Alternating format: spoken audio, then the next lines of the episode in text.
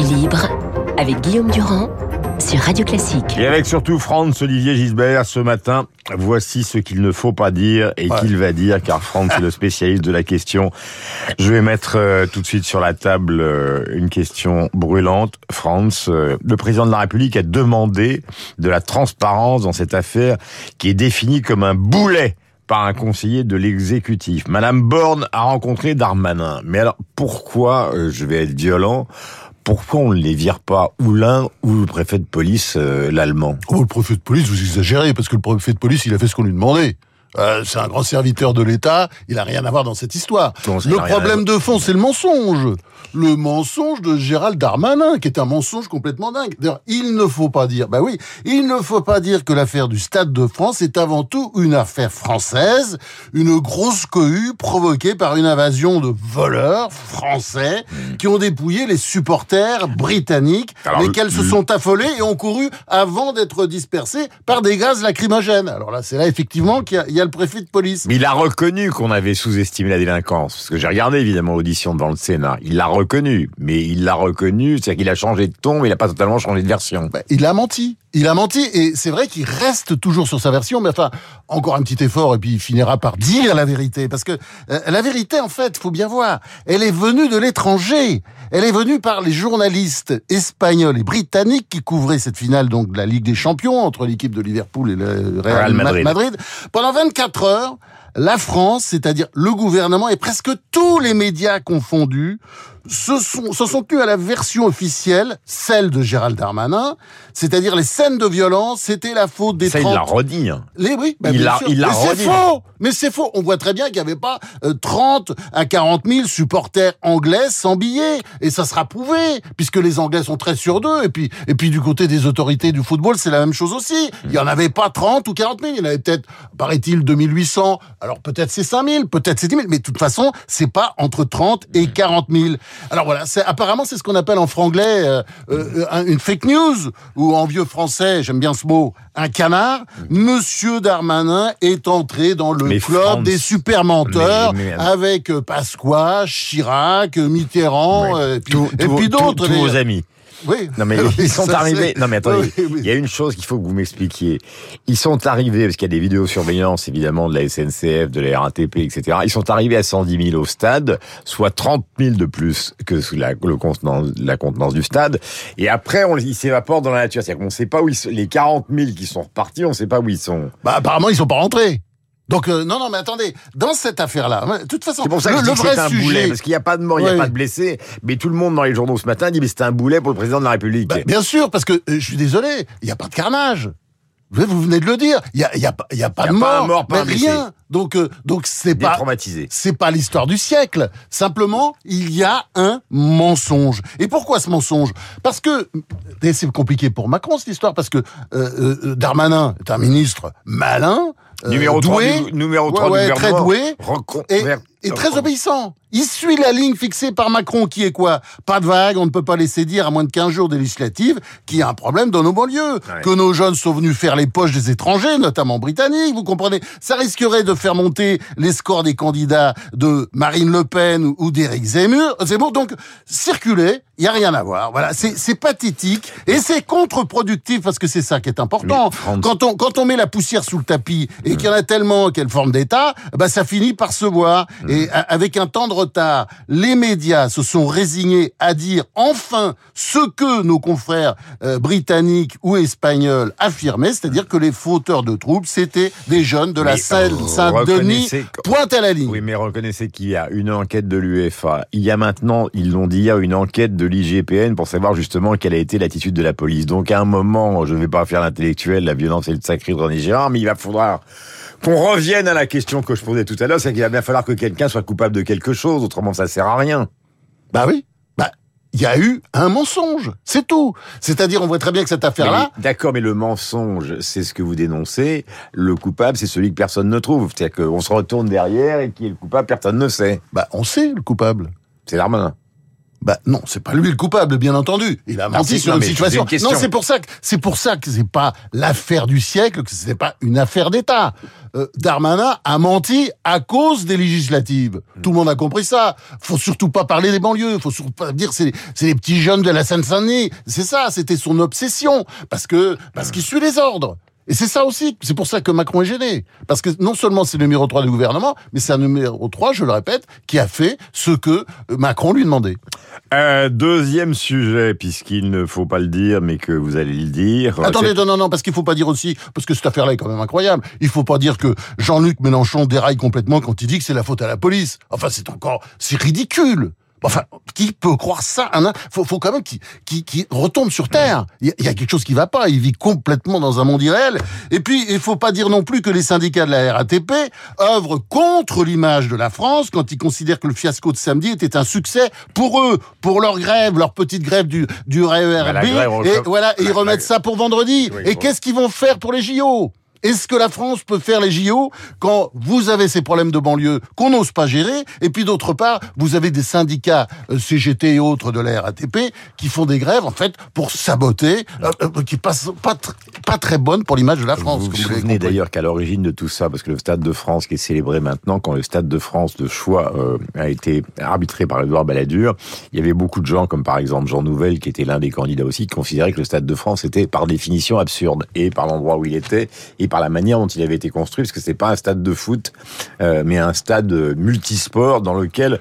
Oui, oui, mais dans lequel on a vu des très beaux spectacles euh, musicaux. Oui, mais c'était pas un stade de foot. Les spectacles musicaux, ça apporte pas les débordements qu'apporte évidemment le football, comme on en a parlé. Vous vouliez parler de cette histoire de Marseille, je voulais dire au oui, passage. Il faut pas le dire, faut pas le dire non plus cette histoire de Marseille. Non, mais je voulais dire au passage qu'il faut se souvenir quand il y a eu cette atroce agression euh, à Marseille qui a abouti à la mort de deux jeunes femmes, le préfet a été viré dans les trois minutes. Hein. ah, vous voulez tout à tout prix virer le préfet Non, non, j'ai pas dit non. Je vous rappelle qu'à l'époque le préfet a été viré dans les trois minutes. Mais le préfet l'allemand n'est pour rien dans cette histoire. Non, mais j'ai compris.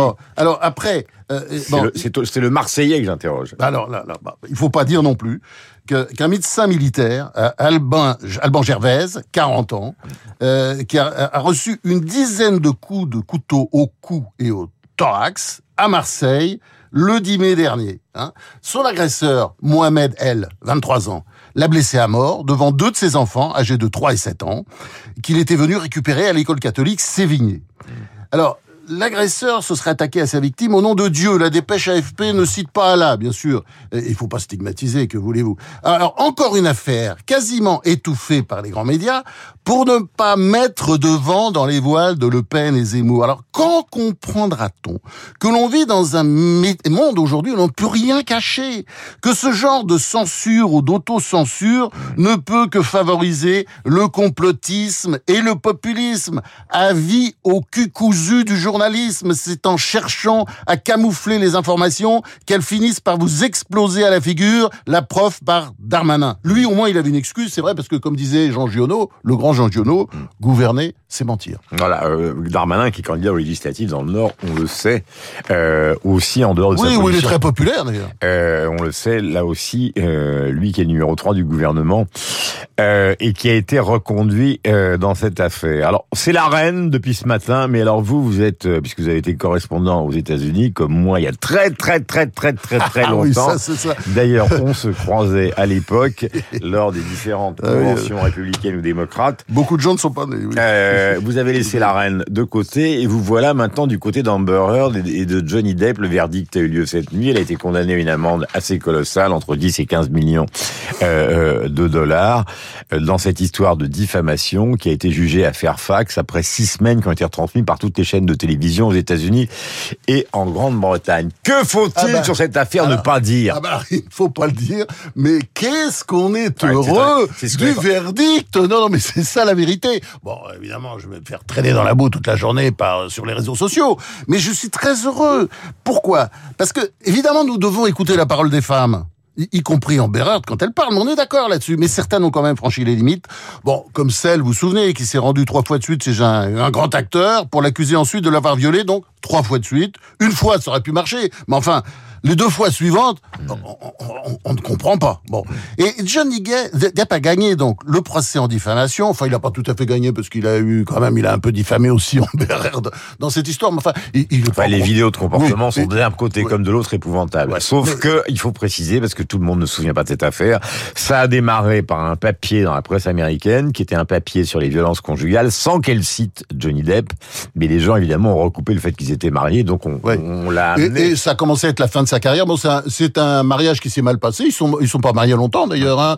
Euh, 2015 le mariage, 2016 la séparation, 2017 le divorce. Vous voyez, c'était vraiment le le mariage express. Donc Johnny Depp, il a gagné quand même au fond ce procès en diffamation qu'il avait intenté contre Amber Heard, son ex-femme, et il recevra 15 millions de dollars de dommages-intérêts. Enfin, 15. Faut pas exagérer parce que euh, comme euh, il est condamné aussi parce qu'il a diffamé un peu Amber Heard, il est condamné lui qu'à 2 millions et euh, ces 2 millions en fait ce sera sans doute 350 000 euros parce que vous savez les dommages punitifs en fait c'est moins d'argent. Hein, c'est aux États-Unis, il y a le dommage et intérêt compensatoire. Alors ça, c'est la grosse somme, c'est les 10 millions. Il faudra qu'elle paye euh, en Bérard. Mais il y a les, ce qu'on appelle les dommages et intérêts punitifs. Mm. Bon, vous pouvez vous débrouiller, vous pouvez discuter. Mais enfin, il faut à l'arrivée, elle perd de l'argent parce qu'elle avait eu 7 millions après le divorce. Ah bah, il faudra qu'elle qu'elle avait dit ah qu'elle reverserait. Bah, qu'elle n'avait pas fait, évidemment. Elle l'a pas fait. Mais évidemment qu'elle l'avait pas fait. Mais alors on dénonce quoi, Franck? Parce que ce matin, je vous sens remonter comme une pendule, mais on dénonce quoi dans cette eh affaire? Eh ben, c'est très simple. Bon, alors de vous dire, c'était pas seulement un procès de star, hein,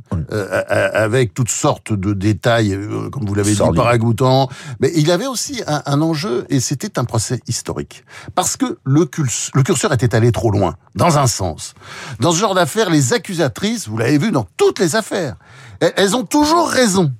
Et c'était vrai, c'est vrai aussi dans l'affaire Abad actuellement. Hein, elles ont toujours raison et les accusés sont toujours considérés comme des coupables avant même le procès. Ouais, Franz, vous savez que depuis le début, MeToo euh, s'est désolidarisé d'Amber Heard. C'est-à-dire qu'ils auraient pu se précipiter sur cette affaire en disant c'est vraiment le symbole des symboles, Depp étant une célébrité mondiale. Ils sont restés, enfin, l'organisation MeToo s'est est resté totalement de côté euh, et a laissé l'actrice toute seule. Oui. Bien qu'elle, après le jugement, ait dit c'est vraiment euh, le prototype d'une décision qui va contre la déclaration euh, et contre les agressions faites aux femmes. Silence MeToo. Oui, mais c'est pas trop le sujet. Le sujet, c'était important que le curseur revienne un peu au milieu. C'est-à-dire que c'est, c'est, c'est le, verdict. Moi, je pense que le verdict de la Cour du comté de Fairfax, là, en Virginie, aux États-Unis, je pense qu'il marque un tournant. C'est-à-dire que ils ont fait leur boulot. Bah, ils ont fait leur boulot et ils l'ont bien fait. Voilà. Vive la justice. C'est une cour avec un jury populaire. Bravo. Euh, je voudrais qu'on termine par cet observatoire des inégalités qui n'était pas prévu à notre programme. Euh, nous sommes riches à partir de 3673 euros. Nous sommes 4 millions, 7% des Français. Alors, euh, ce qui est intéressant dans cette affaire, c'est au fond l'arrière-pensée qui est derrière tout ça dans le système français. Euh, Emmanuel Macron va à, Marseille pour l'autonomie des écoles, et là, ce, ce chiffre a évidemment comme arrière-pensée le général de Gaulle, que, dont vous êtes d'une certaine manière le biographe, il faut toujours se mettre d'accord, en tout cas en accord avec ses arrière-pensées. En fait, ça veut dire augmentons les impôts, puisqu'ils sont encore trop nombreux. Or, on est les recordman du monde des impôts. Non, mais on peut plus. On peut plus alors. On, peut plus. On, va dire encore que c'est provisoire si on augmente les impôts. Bon, attention parce que euh, n'oubliez pas que si c'est si c'est Marine Le Pen, parce que là on a une élection quand même dans 15 jours, si c'est Marine Le Pen ou si Jean-Luc Mélenchon, les impôts seront augmentés de manière démente, vu que leurs programmes sont absolument déments. Donc il euh, faut payer, il faudra payer la retraite à 60 ans. Euh, enfin dans le cas de Mélenchon, le puisque le, Pen a retiré tout ça, voici tout ça. Donc le le problème, c'est que nous avons et c'est vraiment le problème fondamental, et c'est le problème auquel on aimerait que Macron euh, s'attaque enfin, c'est la réduction des dépenses publiques, parce que mmh. nous sommes le recordman de dépenses publiques. 55% de dépenses publiques par rapport au PIB et à la richesse nationale. C'est-à-dire, euh, c'est plus de la moitié, ce qui n'est pas le cas de la plupart des pays de l'OCDE, de presque tous les pays. Mmh. Nous battons un record avec le Danemark. Mais la différence du Danemark, c'est que le Danemark, il y a 55% de dépenses publiques, comme nous, mais ces dépenses publiques tout ça est bien géré et le Danemark a très peu d'endettement et a très peu de déficit. Voilà, une bonne leçon. On pourrait s'inspirer un peu du modèle danois, c'est-à-dire avec un État-providence fort qui ne ruine pas le reste de l'économie. Allez, on pourrait faire ça pour le pour le deuxième quinquennat de Macron, ce serait pas bête, non? Merci Franck, je vais me prendre pour la reine d'Angleterre, ce qui est assez curieux pour un type qui s'appelle Durand. Je vais dire que vous êtes Churchill et finalement vous êtes assez distrayant, comme elle le disait. 8h57.